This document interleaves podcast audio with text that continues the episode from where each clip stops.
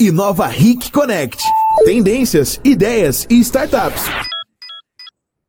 Bom dia, gente! Para vocês que estão nos assistindo no Facebook e no YouTube do Rick Mais, eu sou a Cauane Irina e hoje nós vamos falar um pouquinho com esse super convidado, Ricardo Amorim. Bom dia, Ricardo, tudo bem?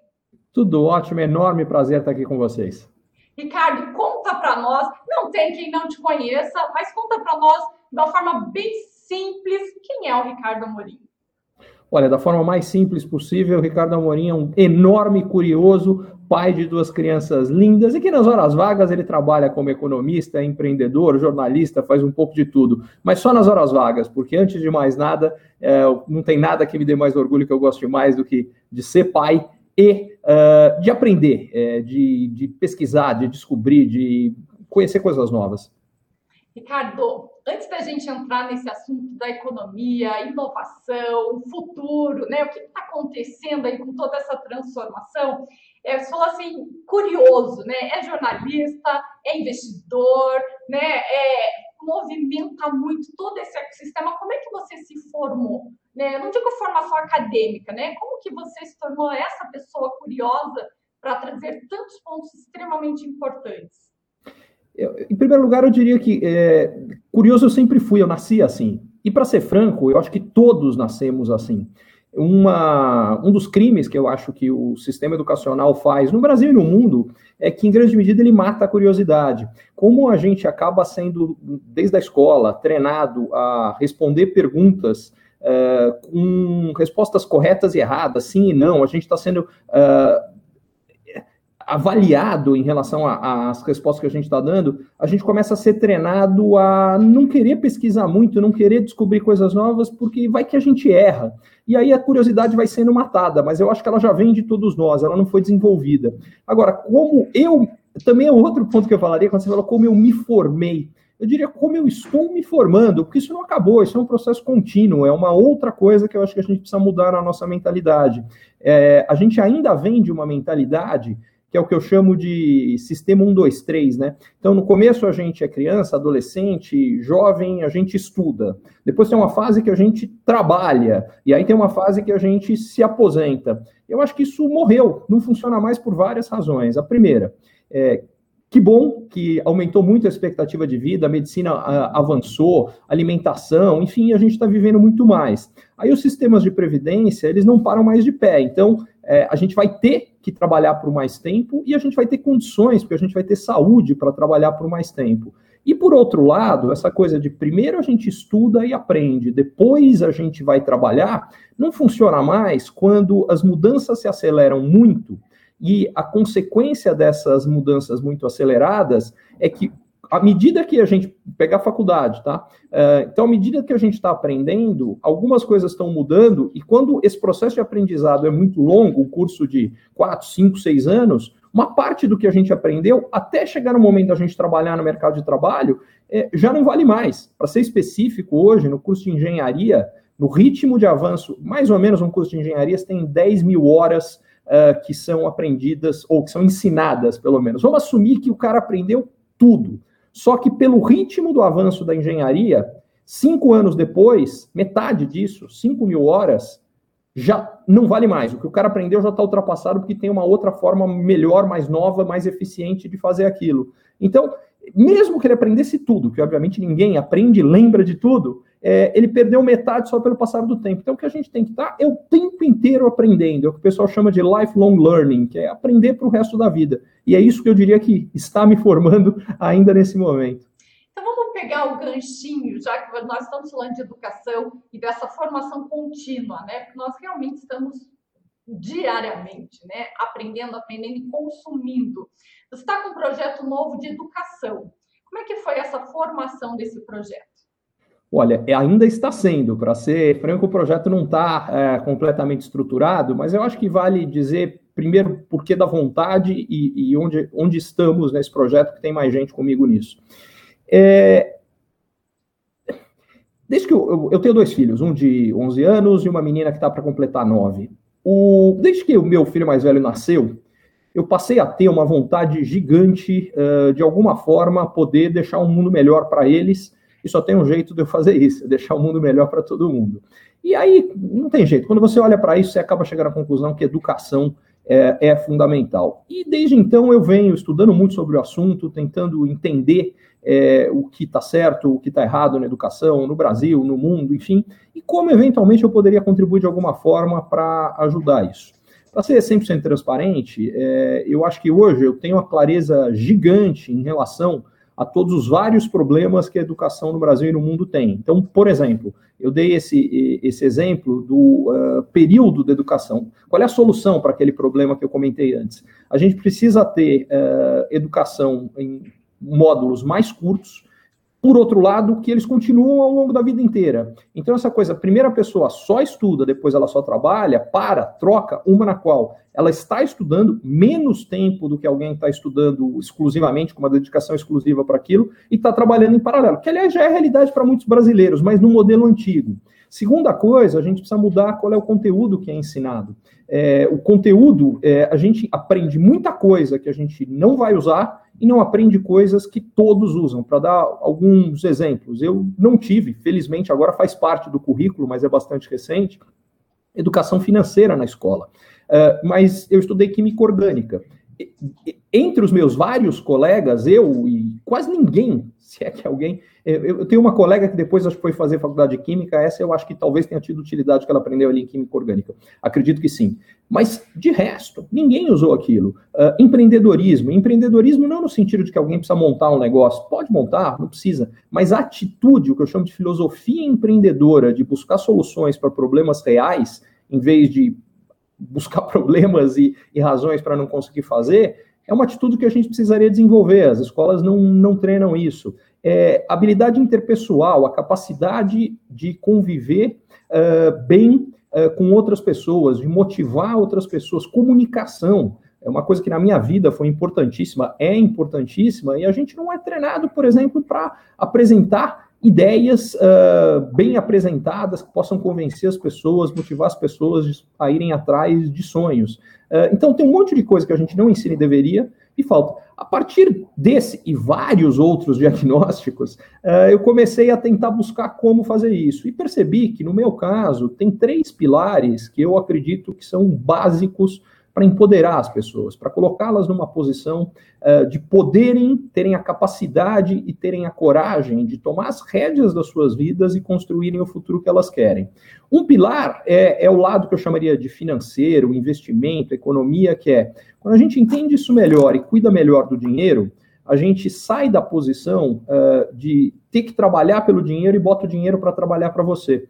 Isso amplia suas escolhas, porque quando você está numa situação financeira muito complicada, a gente pode falar o que quiser, mas as pessoas precisam colocar a comida na mesa. E aí, é, isso passa a determinar as escolhas e limitar as escolhas. Então, entender de investimento, para mim, é um instrumento que as pessoas têm é, para poder, primeiro, realizar seus sonhos e, segundo, ter mais liberdade de escolha.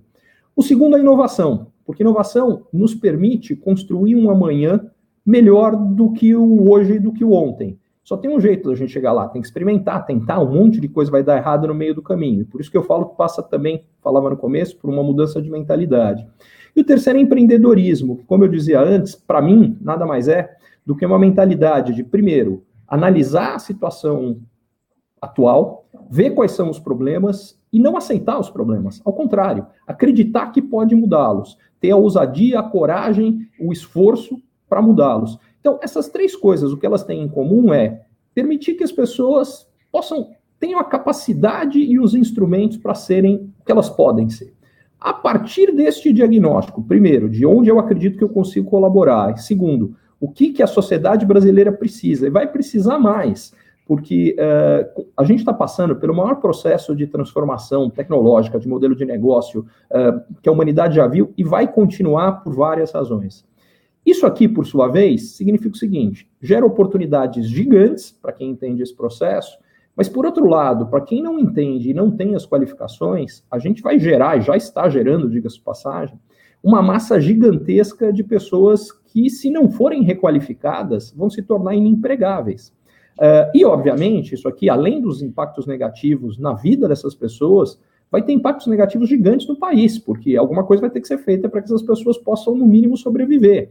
Entre outras coisas, é provável que elas acabem se tornando massa de manobra para políticos mal intencionados que com grande facilidade vão conseguir ter um discurso populista uh, que convence esse pessoal que vai, na prática, se nada for feito, ser excluído, uh, que eles são a salvação, enfim. Então, eu vejo que se nós não conseguirmos preparar as pessoas para essa realidade que não é do futuro, ela já é do presente, mas que ela vai ser cada vez mais presente, a gente vai ter problemas sociais, problemas econômicos, problemas políticos graves. Então, o que eu estou tentando fazer é estruturar algo que possa lidar com todos esses desafios. Ainda estou no início de fazer isso, o, o projeto não está completamente estruturado, tem muita coisa que a gente já sabe que está clara, mas tem muita coisa que a gente ainda está no processo de aprender, a gente está tentando conversar com todo mundo que a gente pode a respeito de, de educação para melhorar isso aqui. Sabe ouvindo você falar, Ricardo, o que, que eu percebo? É, as coisas estão muito interligadas.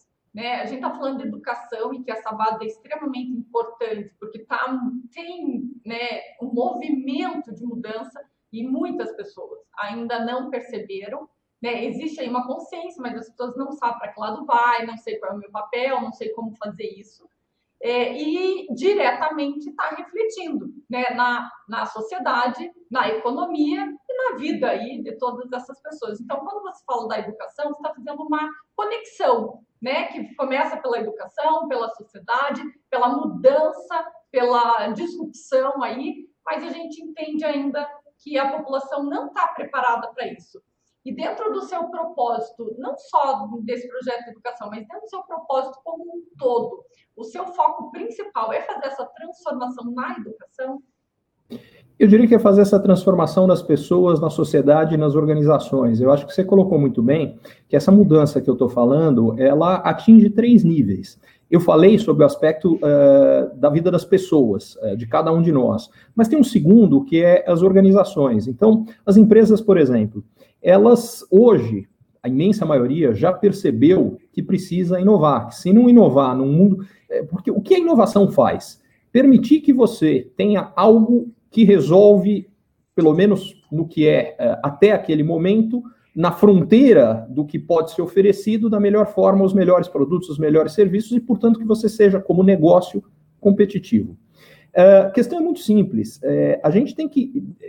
A maior parte das empresas não nasceu com uma cultura de inovação. Até porque a educação que vinha antes, ela penalizava o erro, então as pessoas não ousavam, que é uma das coisas importantes para que inovação aconteça. Tem um monte de questões pelas quais tem que ter uma mudança cultural dentro das empresas. Uh, as organizações têm que mudar. Além das pessoas terem que mudar, as organizações têm que mudar. Quando as pessoas mudam, as organizações mudam também. E a outra coisa que muda é o país. É, então, eu, eu tento buscar soluções para problemas das pessoas, mas também para problemas das empresas, dos negócios e para o Brasil. Eu quero um Brasil melhor. Uh, e eu acho que essas três, esses três eixos estão muito interligados. Então, quando eu vejo o meu propósito, além deste projeto, e o que eu faço, o trabalho que eu faço há décadas, uh, o objetivo dele é isso: é transformar o país, as empresas, os negócios e as pessoas para melhor, para o que, para que a gente possa chegar mais perto do que a gente quer e do que a gente pode ser. Oi, Ricardo, a gente está falando nesse contexto de inovação, né, as grandes organizações, o que, que eu percebo né, de um lado da mesa? É, existe essa consciência, mas existe muito ainda uma cultura né, enraizada, uma cultura do medo, uma cultura de não sei, do desconforto, a incerteza. As pessoas ainda não têm essa coragem, né, principalmente as empresas mais tradicionais. Você acha que nós estamos num momento que isso vai mudar definitivamente ou ainda não? Ou ainda a gente tem muito que caminhar para trazer essa consciência efetiva nesses empresários? Olha, isso está mudando lentamente há bastante tempo. É, deixa eu falar de alguns projetos que me dão certeza que eu, que eu participei, alguns que eu capitaneei, e que, que, que me dão certeza de, de que isso está acontecendo. Um, a coisa de pouco mais de cinco anos, eu já tinha clareza que havia uma necessidade de que o Brasil acelerasse muito a inovação E eu, na época, acreditava que o melhor caminho para isso acontecer era de baixo para cima. Em outras palavras, à medida que todo mundo fosse gradualmente percebendo é, que a função, o trabalho que ele exerce ia mudar, e que uh, se ele não entendesse essas mudanças, não acompanhasse inovação, ele ia ficar obsoleto, uh, ia ficar sem condição de conseguir um emprego, e que, portanto, ele teria interesse, meu objetivo era, deixa eu começar mudando as pessoas e elas vão mudar as organizações. É, com isso em mente, é, eu criei com dois sócios, há cinco anos, o AAA, o AAA Inovação. A ideia era, todo dia, com pouco tempo, com cinco minutinhos por dia, as pessoas iam ver coisas gigantescas, fantásticas, mudanças enormes estavam acontecendo no mundo, muitas vezes na, nas áreas que elas atuavam, e de repente ia cair a ficha e falar, puxa, eu preciso entender isso aqui. O projeto funcionou, uh, a inovação existe até hoje, faz isso até hoje, mas faz mais do que isso. Hoje a gente percebeu que precisa fazer mais, então a gente está trabalhando exatamente em mudar a cultura das empresas. Uh, e o que a gente viu é que, no caso das, da cultura das empresas, ao longo desses cinco anos, o que mudou é que no começo a gente falava de inovação e tinha um pequeno grupinho, um, um lab de inovação dentro das grandes empresas, 15 pessoas talvez, que estavam olhando para isso. O resto a imensa maioria, claro que tem exceções, mas a grande maioria não estava dando a menor atenção. Hoje, eu diria que as pessoas já perceberam, só que elas não sabem o que fazer nem como fazer. Então, o que as empresas estão tentando? Uh, primeiro, é, elas, algumas mais avançadas, outras, outras menos, mas estão tentando mudar essa cultura, uh, mas é um processo duro, difícil, porque mudar o que a gente acredita, o que a gente se acostumou, não é tarefa fácil. É, leva tempo, algumas das pessoas nas organizações não vão ser capazes de fazer isso e vão ter que ser substituídas. E isso também é um processo duro dentro das organizações. Uh, a outra coisa, tem que vir de baixo para cima, como eu dizia, mas tem que vir de cima para baixo. Tanto que de lá para cá, desses cinco anos para cá, eu acabei é, participando de dois outros processos. Um, eu criei a coisa, talvez de dois anos e meio, três, a mentoria Ricardo Amorim, que tem como objetivo exatamente preparar empreendedores, altos executivos, para trazer esse tipo de mentalidade uh, para dentro das empresas, fazer acontecer e principalmente criar um ecossistema de apoio de outros empreendedores e, e, e empresários uh, e uh, altos executivos que estão encontrando os desafios na prática para que possa ter troca e que eles possam se auto-apoiar. E aí eu percebi que no caso de grandes empresas, e particularmente das multinacionais, mas também das grandes brasileiras, às vezes o desafio era o conselho dessas empresas, porque os conselheiros em geral são mais velhos, então, eles estão menos acostumados com as questões de inovação. Isso está mudando, tá? Nos últimos anos, mudando rapidamente, mas até talvez um, dois anos atrás, isso era a realidade.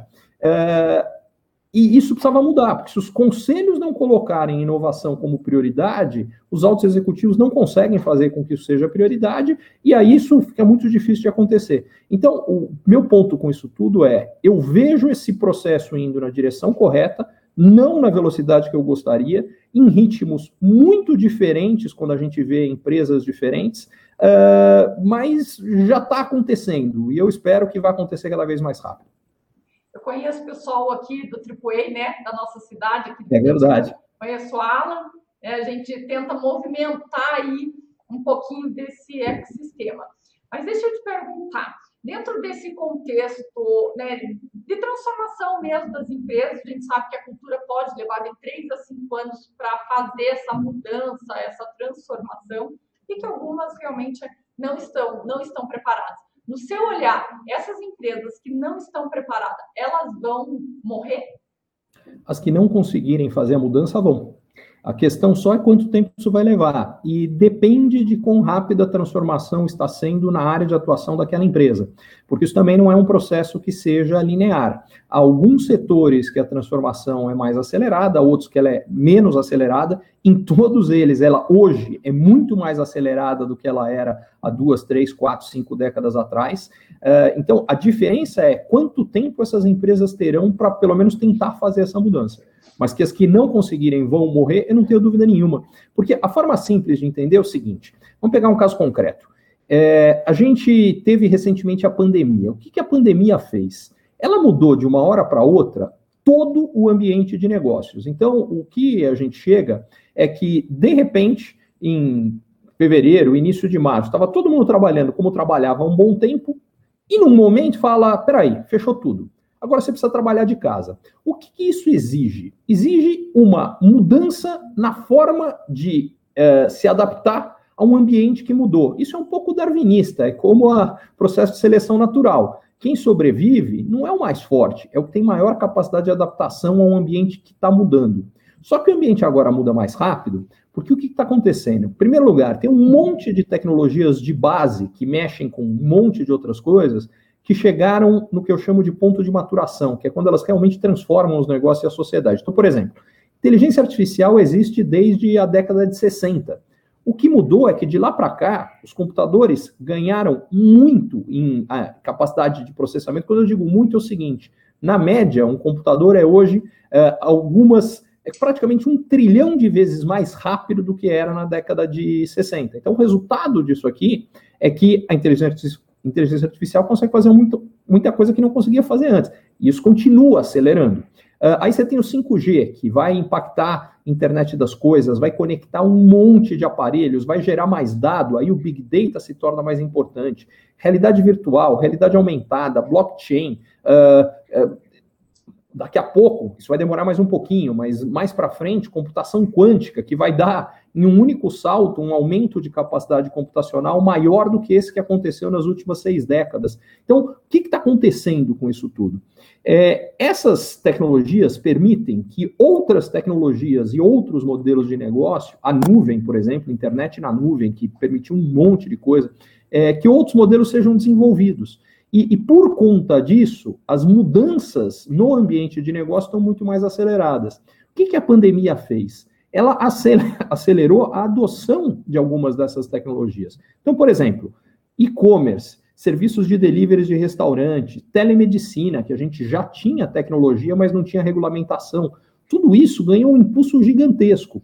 E aí vem o, o, o ponto. Eu chamo esse processo todo de a grande aceleração. O pessoal está esperando um novo normal depois que a pandemia passar, né? Que as coisas vão se estabilizar. Eu não acredito nessa estabilização. O novo normal, para mim, é mudança rápida. E é para isso que a gente precisa estar tá pronto. Só tem uma forma de estar tá pronto para isso: capacidade de adaptação. Só tem uma forma de ter capacidade de adaptação: cultura de inovação na veia. Por isso que eu dizia: quem não desenvolver essa cultura pode até conseguir fazer uma dessas mudanças, mas não vai conseguir fazer todas elas com a velocidade necessária que a gente vai precisar ao longo dos próximos anos. Agora, antes da gente entrar no assunto bem importante, que são as startups, vou pedir para você, é, no contexto geral, no panorama geral, como é que está a nossa economia? Como vai ficar a nossa economia? Olha, é, vamos separar em duas coisas. A primeira de médio e de longo prazo e a segunda de curto prazo.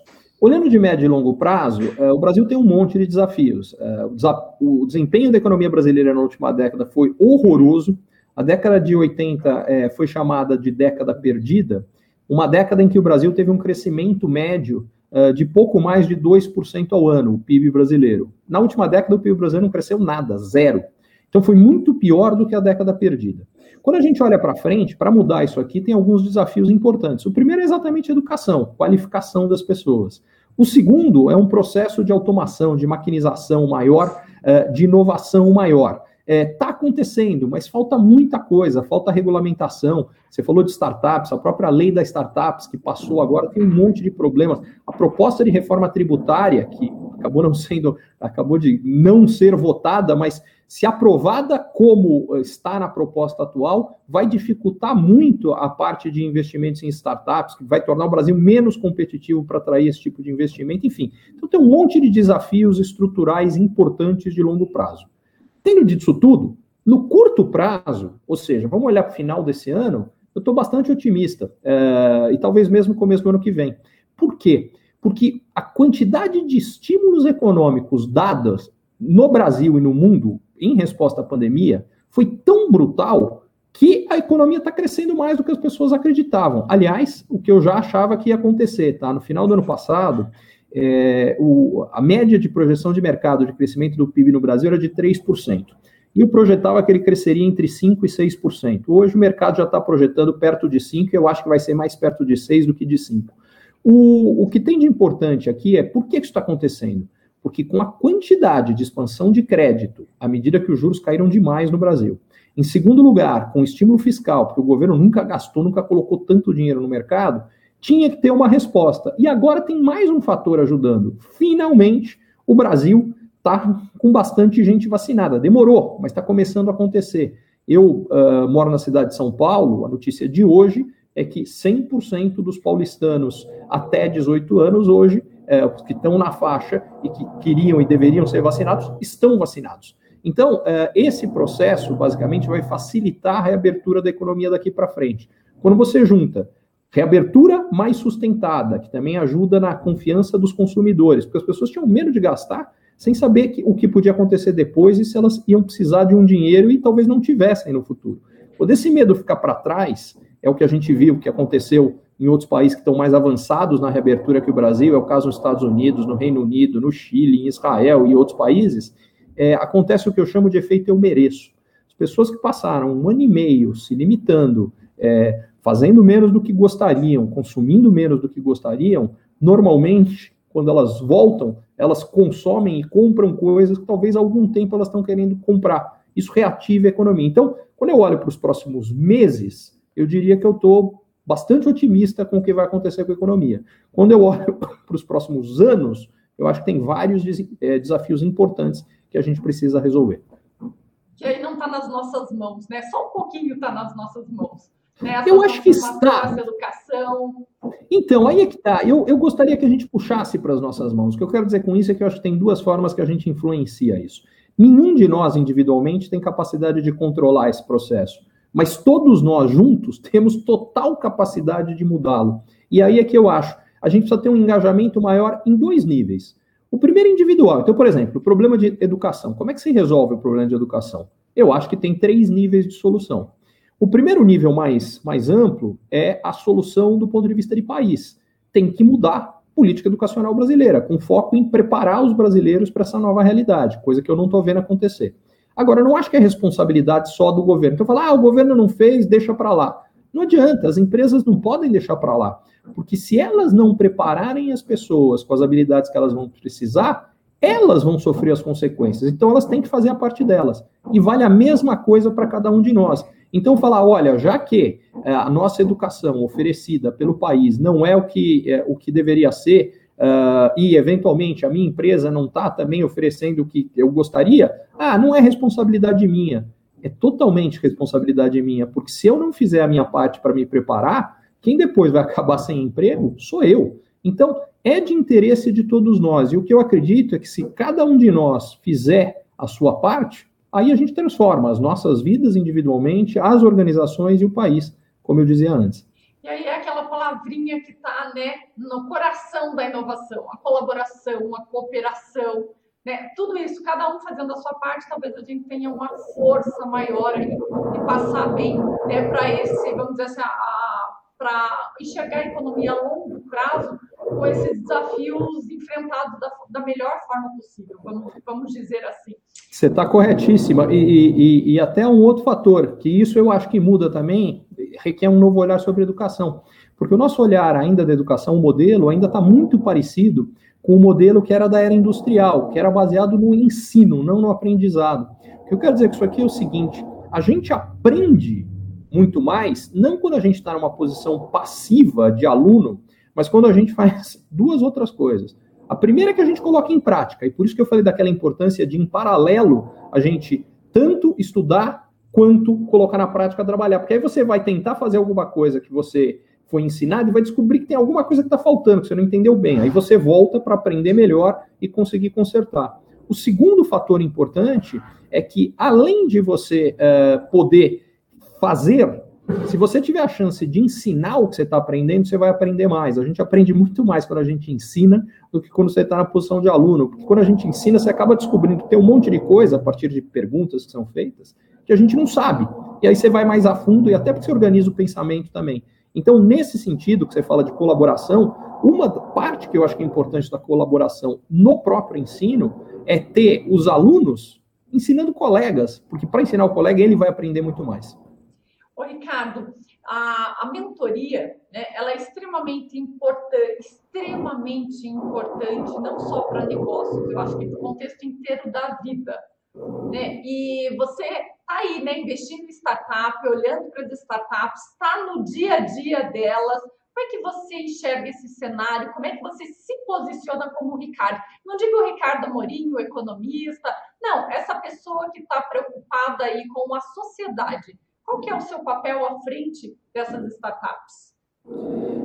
Olha, o, como eu dizia antes, esse processo de mentoria ele também tem dois lados, tá? Então tem um aspecto da mentoria que é você efetivamente colabora para o desenvolvimento do mentorado, mas ao fazer isso, é, esses mentores também acabam aprendendo e se desenvolvendo um monte de coisa. Primeiro, porque muitas vezes o mentorado sabe coisa que o mentor não sabe. E segundo, o que o próprio mentor sabe, mas que às vezes tem alguns buracos, alguns gaps nesse conhecimento, quando ele tem que ajudar o mentorado, ele acaba descobrindo isso e acaba aprendendo coisas novas também. Então, o que eu diria é que esse processo, uh, eu acho que ele é importante, em primeiro lugar, porque ele ajuda, sim, a enriquecer a, a sociedade, ajudar um monte de gente, mas ele é importante para quem faz também. Então, no meu caso específico, eu estou tentando lembrar quando foi, quantos anos faz o meu primeiro investimento em startup. Agora eu não sei, mas é um pouco menos de 10 anos eu comecei a, a investir em startup. Mais recentemente, eu, eu nem estou conseguindo dar conta de fazer isso diretamente, então estou fazendo isso através de fundos mais recentemente, porque é, é, tanta coisa que chega, não dá, não dá tempo de fazer tudo. Mas, uh, mas esse processo de, de, de, de mentoria, o que eu diria é que, para mim, ele foi e é e tem sido muito enriquecedor também. E espero, e, e o feedback que eu tenho é que também tem sido para quem, de alguma forma, é mentorado meu. Legal, a gente está chegando nos minutinhos finais aí do nosso programa, e para encerrar, eu queria que você deixasse não uma mensagem, sabe? Uma mensagem, uma orientação, não. Eu queria que você deixasse um chacoalhão, sabe? Que você desse um. chega para lá em quem ainda, em quem ainda está dormindo diante desse cenário que nós estamos vivendo. O chacoalhão é muito simples. A gente tem é, dois caminhos opostos, cada um de nós, pela frente. A gente precisa escolher qual deles a gente quer tomar. O primeiro é uh, ir a fundo, entender, uh, aprender, uh, indo atrás, uh, conhecer, buscar gente que sabe, se cercar de gente que, que vai nos ajudar a entender o que está acontecendo com mudança, com transformação, com inovação. E aí eu acredito que as perspectivas são as melhores que a gente já viu na história da humanidade, porque essas transformações grandes geram oportunidades também gigantescas. Agora, tem o segundo, que é ficar fora disso. E aí o que vai acontecer é que seja uma pessoa, seja uma organização, ela vai envelhecer muito rápido. Ela vai ficar velha. Uh, velha no sentido de incapaz de, de agir nessa nova sociedade, nesse novo mercado. E, e aí eu temo que infelizmente o, o fim é trágico. Não deixe isso acontecer, não. Toma o primeiro caminho. Ricardo, obrigada pela sua participação, né? Obrigada por essa troca riquíssima aí, por esse chacoalhão, que foram vários, né? Esse não foi só um, foram vários aqui, e que é importante, é importante para a nossa economia, é importante para a nossa sociedade, é importante para toda essa, para as pessoas, né? Entenderem que nós estamos num momento de mudança brusca. Então, meu carinho e o meu agradecimento pela sua participação. E a gente fica aqui, eu deixo para você se despedir. Eu queria só agradecer essa oportunidade, eu adorei a conversa, espero que você e todo mundo que está nos assistindo tenha gostado tanto quanto eu curti e que todos sejamos a mudança que a gente está querendo ver que aconteça. Isso aí, gente, nos vemos na próxima quarta-feira e vamos ficar com esse chacoalhão aí para o resto da semana. Tchau, gente!